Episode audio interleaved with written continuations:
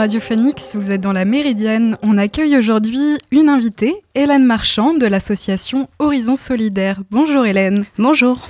Vous êtes avec nous aujourd'hui à l'occasion du lancement du prochain festival alimentaire qui débute le 15 octobre et jusqu'au 30 novembre dans toute la France et à l'international. L'idée est de créer le débat autour d'une sélection de films documentaires qui seront projetés pour l'occasion. Ils invitent donc au débat participatif et à se questionner sur les enjeux agricoles et alimentaires.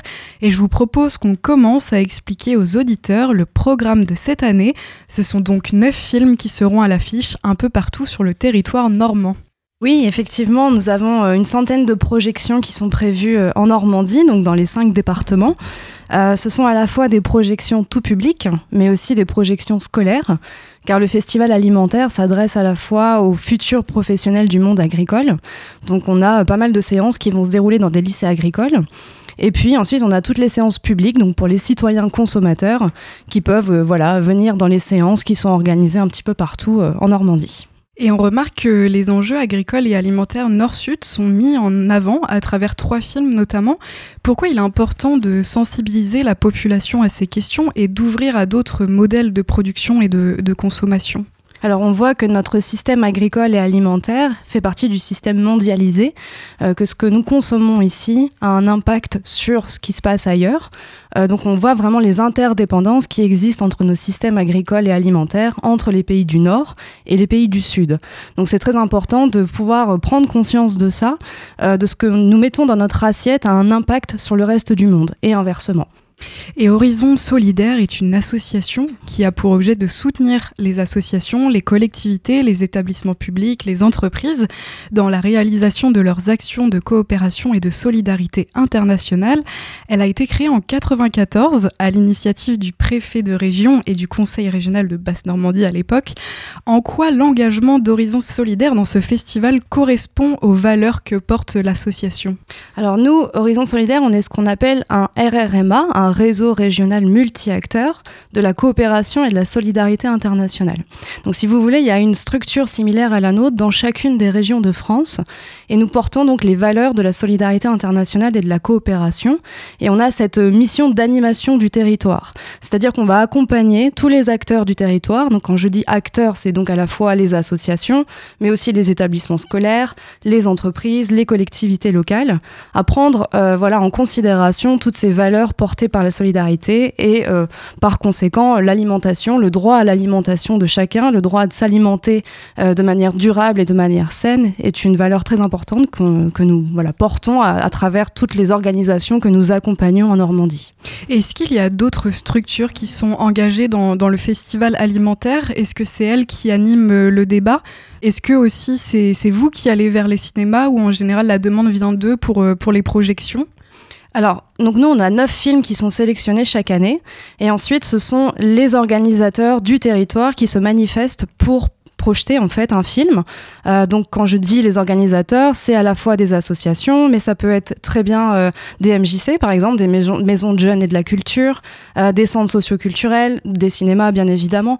Mais voilà, c'est très très large en fait, et donc ce sont les organisateurs eux-mêmes qui choisissent leurs films et qui organisent le débat en faisant en général venir un intervenant local. Donc ça peut être un agriculteur, une épicerie solidaire. Euh, une AMAP, une association qui maintient l'agriculture paysanne, par exemple. Voilà, l'idée étant de mettre en lumière aussi toutes les initiatives durables qui existent euh, sur notre territoire.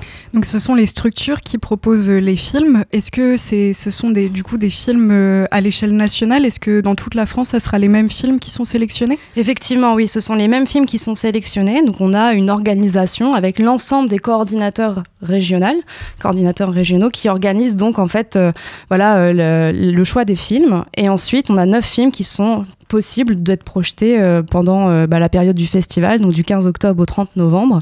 Et donc j'ai toute une sélection de films si vous voulez. Euh, oui, bien sûr, allez-y. Les lister. Donc on a un premier court métrage qui s'appelle Tapis vert. Euh, donc c'est un petit film d'animation qui dure environ 9 minutes et euh, qui traite en fait euh, de la problématique de l'agroécologie en prenant l'exemple d'un agriculteur burkinabé qui a été surnommé l'homme qui arrêta le désert car il a remis à jour en fait une technique ancestrale qui a permis de lutter contre l'avancée du désert et de produire voilà des cultures pour sa communauté locale.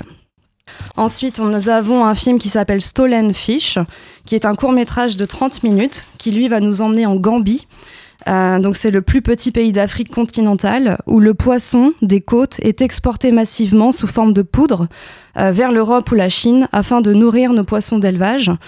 Euh, donc ce film expose la problématique de la pêche industrielle qui met en péril non seulement les écosystèmes marins, mais aussi l'économie locale qui, elle, est basée sur la pêche artisanale. Et donc, faute de perspectives dans leur pays, beaucoup de jeunes sont amenés à migrer dans l'espoir de trouver une, vie meilleure ailleurs. Euh, ensuite, on a le film Vert de rage, Engrais maudit, qui lui est un moyen métrage qui dure 50 minutes et qui pose la question de savoir quel est l'impact de l'utilisation des pesticides sur la santé en Europe et de l'autre côté de la Méditerranée. Euh, car avec ce film, on va partir au Maroc. Euh, donc le Maroc, qui est un pays qui contient les plus grandes réserves de phosphate et où sont produits des engrais phosphatés qui vont être ensuite utilisés en France dans nos champs euh, de pommes de terre principalement. Euh, ensuite, on a le film Le Dernier des laitiers, qui est un moyen métrage qui dure 52 minutes et qui, lui, va nous emmener en Bretagne, euh, où les fermes laitières disparaissent à un rythme effréné. Ce film met en lumière des portraits d'éleveurs de vaches laitières dont l'activité est plus ou moins euh, robotisée et fait réfléchir à des alternatives pour avoir des fermes à taille humaine. Euh, le prochain film, c'est Pour quelques bananes de plus, le scandale du chlordécone. Donc, c'est un moyen métrage qui dure 53 minutes et qui, lui, nous transporte aux Antilles, où le chlordécone, donc c'est un insecticide et un perturbateur endocrinien qui a été utilisé pendant des décennies dans les plantations de bananes. Et donc, ce film va interroger sur la responsabilité des politiques et se demande jusqu'où est prêt à aller l'agrobusiness pour produire toujours plus. Ensuite, nous avons le film Une terre sans abeilles, qui est un moyen métrage aussi, euh, qui va se pencher sur la disparition des abeilles à travers des exemples aux quatre coins euh, du globe. Euh, donc, on voit un peu le déclin des insectes pollinisateurs à proximité des zones d'utilisation de pesticides. C'est un phénomène qui est observé partout dans le monde. Et donc, quelle est notre réaction face à cette perte de la biodiversité en cours? Donc, le film va explorer en fait diverses alternatives pour lutter contre la disparition de cette biodiversité.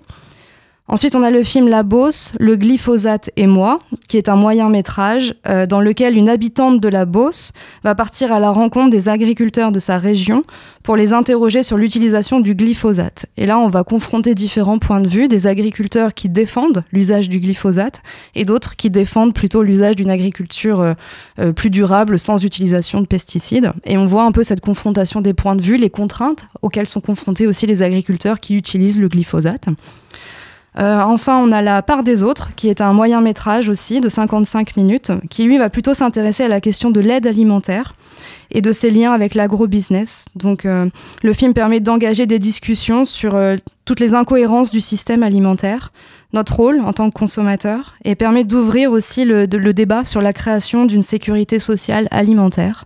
Donc c'est un film vraiment d'actualité qui traite vraiment de la précarité alimentaire. Euh, et puis enfin, voilà, le dernier film, c'est Amuka, l'éveil des paysans congolais. Euh, qui lui est un long métrage qui dure 71 minutes et qui va nous emmener en République démocratique du Congo, où l'on va suivre quatre paysans et, paysannes qui produisent du café, du lait, de la canne et du riz. Et on va suivre un petit peu leur parcours, car ils sont confrontés à un, paradoxe en fait.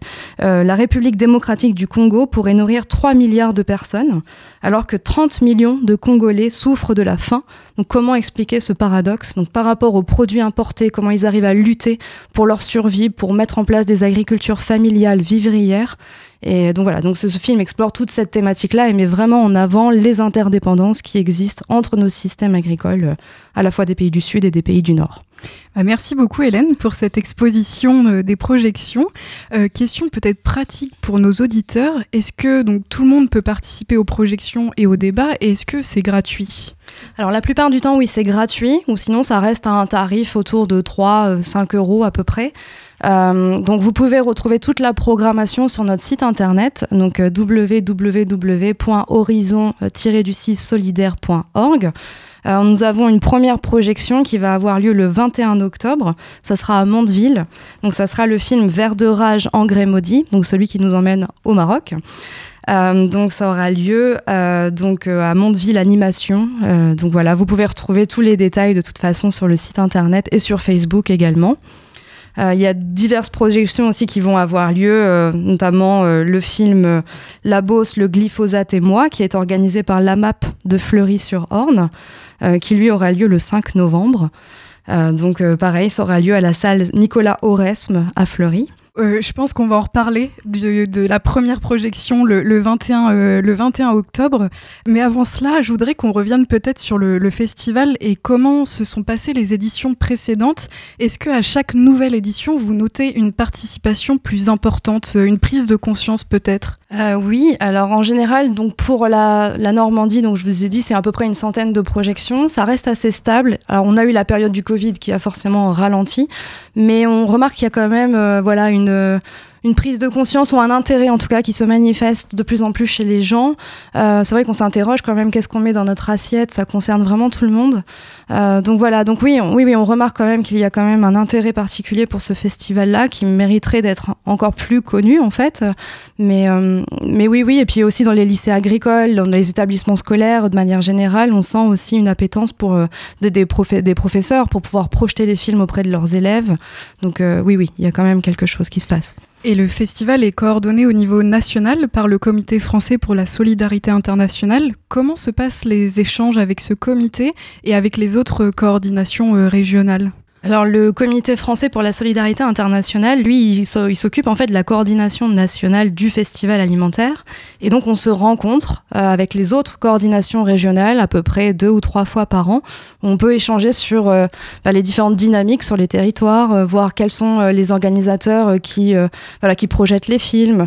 on choisit les films aussi. Voilà, on reçoit des intervenants internationaux aussi. Cette année, on va avoir trois intervenants d'Afrique de l'Ouest qui vont venir en France pendant deux semaines et qui vont permettre justement de parcourir les différents territoires de France pour aller à la rencontre aussi euh, du public. Euh, voilà, pour justement parler et mettre en avant euh, toutes les initiatives durables et les passerelles, les ponts qu'on peut faire aussi avec, avec bah, les différents systèmes agricoles. Donc vous accompagnez aussi les, structures plus locales, justement, donc vous en parliez le 21 octobre prochain, Mondeville Animation organise la projection du moyen métrage Vert de rage engrais maudit. La soirée sera animée par l'association Terre de Liens. Pourquoi c'est important pour des structures telles que Mondeville Animation de prendre part à, de tels projets? Euh, bah, écoutez, je pense que c'est important pour eux aussi de mettre en avant ce qu'il se passe sur leur territoire pour parler aussi aux habitants des initiatives durables qui existent. Euh, pour cette projection, par exemple, il y aura aussi les jardins partagés de Mondeville qui seront présents et qui pourront expliquer leur fonctionnement pour permettre à d'autres habitants de pouvoir rejoindre aussi le projet si ça les intéresse. Euh, donc c'est voilà, je pense que c'est l'opportunité aussi d'utiliser ce festival qui est un outil clé en main pour permettre de mettre un coup de projecteur sur ce qui se passe vraiment euh, sur le territoire. Et on pourrait peut-être revenir aussi sur le film Vert de rage en grès maudit, tourné sous la forme d'un reportage d'investigation. Une équipe de journalistes en collaboration avec des scientifiques partent à la recherche de preuves de contamination à travers l'exportation des engrais phosphatés du Maroc vers la France. Les engrais sont essentiels à l'agriculture moderne, pourtant ils sont composés d'un métal lourd cancérigène, le cadmium. Alors qu'on dispose de données scientifiques probantes, comment peut-on expliquer que de tels produits soient encore euh, utilisés? Eh bien oui, effectivement, c'est la grosse question du film. Euh, donc pour pouvoir euh, répondre à cette question, moi j'inviterai les téléspectateurs, enfin les auditeurs, à venir justement euh, assister à la projection du film et rencontrer les personnes qui pourront expliquer pourquoi est-ce qu'on a encore besoin d'utiliser ces engrais phosphatés et quelles sont les solutions qui existent à côté pour continuer de pouvoir produire quand même, pour nourrir les gens, mais de manière plus saine. Est-ce que finalement le rôle du consommateur n'est pas aussi de prendre conscience de ce qui se trouve dans son assiette euh, On a remarqué qu'après la pandémie, que de nombreuses personnes se sont tournées vers les circuits courts. Est-ce que vous, vous avez noté un changement, une certaine prise de conscience? Euh, oui, oui, oui. En général, les gens quand même s'intéressent. Ils sont curieux de savoir euh, quelles sont les alternatives qui existent. Euh, effectivement, aller voir le producteur du coin directement ou s'alimenter, acheter ses produits sur le marché aussi. voilà, d'aller à la rencontre du producteur, c'est quand même déjà important pour l'échange, pour avoir du lien social, mais aussi pour bah, voilà, savoir vraiment ce qu'on met dans notre assiette, comment il a été produit. Euh, donc oui, oui, les gens s'intéressent, ils sont curieux, ils viennent voir justement pour euh, bah, rencontrer directement le producteur du coin. C'est aussi euh, voilà l'opportunité de voir ça, quoi. Et pour terminer, peut-être pour nos auditeurs qui souhaiteraient en savoir plus sur Horizon Solidaire, est-il possible de, vous contacter, de vous rencontrer ou même de devenir bénévole? Oui, bien sûr, oui. Euh, nous avons donc le festival alimentaire, mais on a aussi un autre festival qu'on coordonne en Normandie, qui est le Festival des Solidarités. Euh, qui a lieu à la fin de l'année, enfin les deux dernières semaines de novembre. Et c'est vrai qu'on a aussi besoin de bénévoles justement pour nous appuyer, pour nous aider dans la communication par exemple, ou euh, je sais pas, pour euh, la logistique. Enfin, il y a plein de choses qu'on peut faire ensemble. et puis vous pouvez aussi venir nous voir directement à la maison des associations de Caen.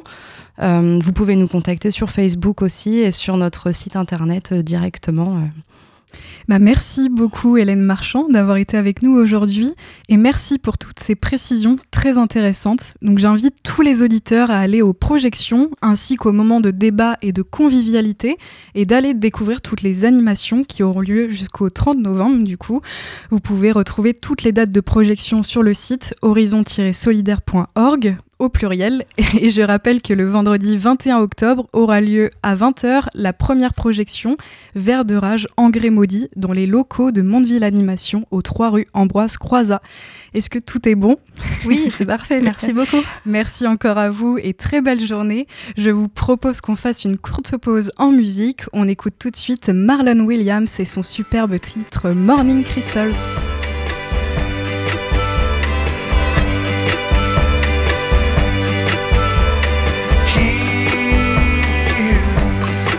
Make a sound. I don't make no strange appearances now.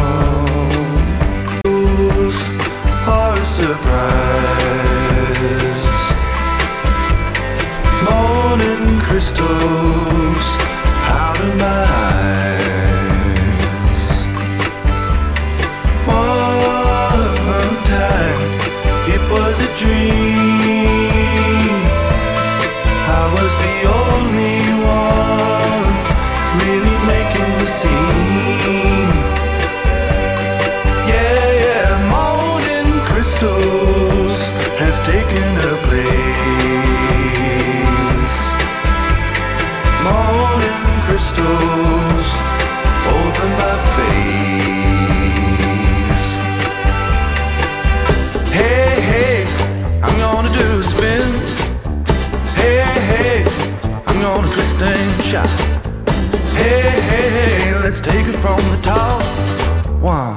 three, four. I need your help.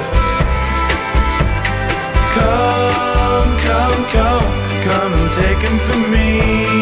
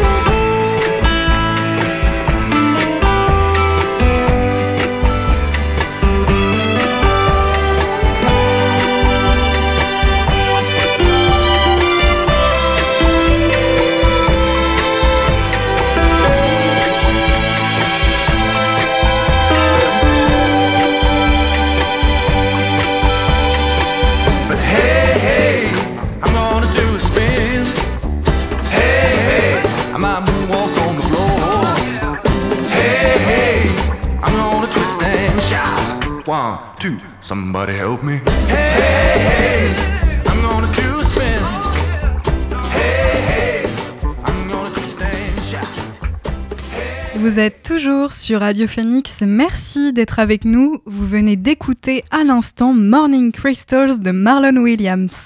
Dans cette deuxième partie d'émission, je vous propose que l'on revienne sur deux actualités de ces derniers jours. Tout d'abord sur ce rapport sur la chaleur extrême rendu public lundi. L'ONU et la Fédération internationale des sociétés de la Croix-Rouge et du Croissant-Rouge alertent sur l'évolution actuelle du climat dont les vagues de chaleur pourraient atteindre atteindre et dépasser les limites physiologiques et sociales au cours des prochaines décennies, notamment dans des régions comme le Sahel et l'Asie du Sud et du Sud-Ouest. Des régions entières du globe vont donc devenir invivables au cours des prochaines décennies en raison des vagues de chaleur qui seront plus fréquentes et plus intenses sous l'effet du changement climatique. Les deux organisations avertissent aussi qu'une telle situation va se traduire par des souffrances et des pertes de vie humaines à grande échelle, des mouvements de population et une aggravation des inégalités.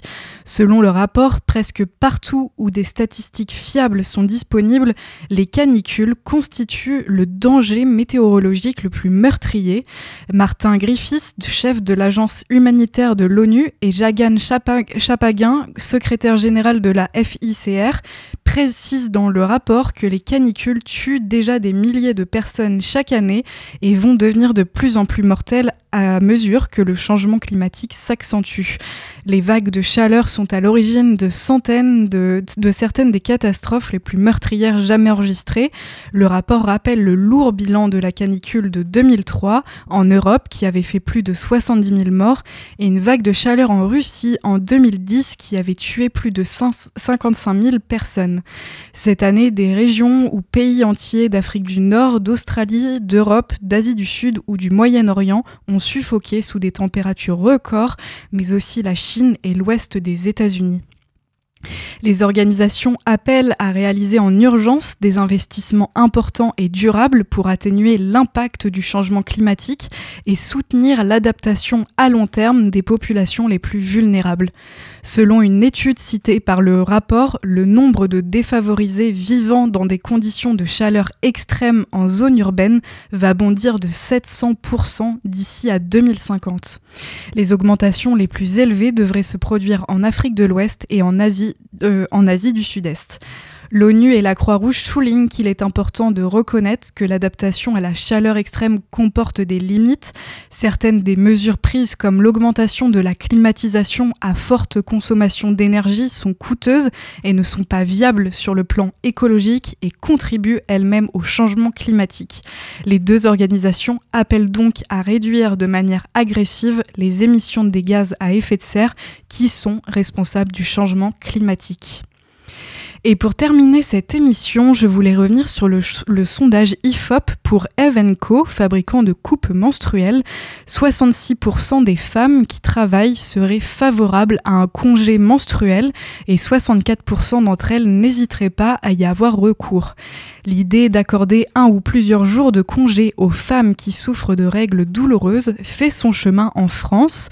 Quelques entreprises sont pionnières en la matière, notamment la Collective, une petite société basée à Montpellier qui avait ouvert la voie en début d'année avec un congé mensuel payé par l'entreprise.